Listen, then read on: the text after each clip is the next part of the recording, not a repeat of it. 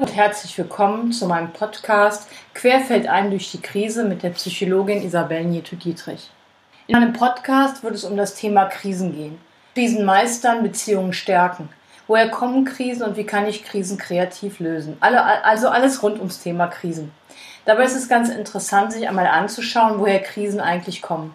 In der Regel haben Krisen etwas mit Beziehungen zu tun. Das heißt, es gibt eine Krise mit einer bestimmten Person, zum Beispiel dem Partner, den Kindern, aber auch recht häufig mit den Eltern.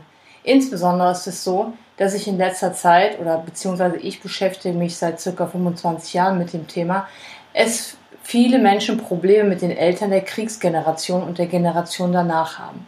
Vielleicht kennen Sie das. Da gibt es dann diese fehlende Nähe zu den Eltern. Wie gehe ich damit um? ein schlechtes Gewissen, wenn ich die Eltern nicht besuche. Also ein schlechtes Gewissen, wenn die Eltern relativ alt sind, vielleicht tatsächlich schon im Altersheim leben. Ich sie nicht oft genug besuchen kann oder nicht möchte. Wie ist es eigentlich mit dem Kontaktabbruch zu den Eltern? Darf man das? Solche Themen wird es unter anderem in meinen nächsten Folgen gehen. Wie sieht es aus mit Enttäuschung, weil Beziehungen nicht so sind, wie ich sie mir wünsche? Wie kann ich das verarbeiten? Und wie kann ich Karriere, Familie, Kind, Eltern, Beruf und so weiter gerecht werden und dabei auch noch mit mir selbst klarkommen? Kann ich mich entspannen in der Krise? Das ist ein weiter spannender Punkt. Denn es ist so, dass eine Krise, das heißt, wenn ich mental angespannt bin, was heißt, das heißt, dass ich mir sehr viele Gedanken mache, je nachdem vielleicht sogar grüble den ganzen Tag, das auch Auswirkungen auf mein vegetatives Nervensystem hat. Das vegetative Nervensystem ist dafür zuständig, bestimmte Funktionen im Körper zu regulieren.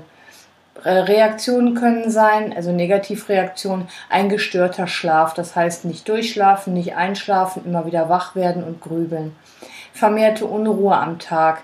Vermehrtes Essen ist auch ein häufiges Thema. Falsches Essen, Frustessen, emotionales Essen, manche essen auch gar nicht mehr, eine erhöhte Aktivität, schlechte Laune ohne Grund, man weiß gar nicht, woher das kommt. Also Sie sehen, die Krise beginnt, nicht, beginnt im Kopf, aber sie hat eben auch Wirkungen auf Gefühle und den Körper. Und es ist spannend, sich einmal anzuschauen, wie kann ich eine, kreative, äh, eine Krise kreativ lösen. Und ich meine, es ist am einfachsten, wenn man sich einmal mal anschaut, woher kommt die Krise eigentlich.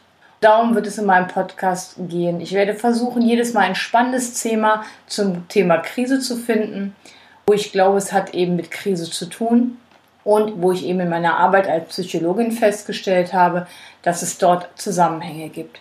Zum Beispiel ist es so, dass in letzter Zeit wenden sich immer mehr Menschen an mich, die Konflikte mit ihren Eltern haben. Das heißt, die Generation, also die Menschen, die mich ansprechen, sind dann ungefähr bis 55 Jahre alt, haben Konflikte zu ihren Eltern. Diese Eltern sind dann in der Regel 70, 75 Jahre plus minus 5, manche auch über 80 Jahre, leben im Altersheim, sind krank oder auch nicht. Also das ist sehr unterschiedlich. Und da gibt es eben Konflikte zum Thema emotionale Distanz. Man kann sagen, die Eltern lieben einen zwar, sie können das aber irgendwie nicht rüberbringen. Da gibt es oft Wut und Verzweiflung und auch Tränen bei Besuchen. Und ich bin der Meinung, dass diese Ursachen für diese Konflikte ganz, ganz tief begraben liegen und eben nicht gerade aktuell zu dem Geschehen passen, sondern dass man sich mal anschauen kann, was, was hat das mit dem heute zu tun. Was hat das mit der Erziehung der Kriegsgeneration zu tun? Das heißt also, was hat das mit der Erziehung des äh, Nationalsozialismus zu tun? Auf all solche Themen möchte ich Sie neugierig machen und das heißt, meine erste Folge wird davon handeln, wie werde ich ein gutes Kind. Bis dahin bedanke ich mich erstmal ganz herzlich bei Ihnen für Ihr Interesse und für das Zuhören und verbleibe bis zum nächsten Mal mit herzlichen Grüßen. Ihre Psychologin Isabel Nieto-Dietrich.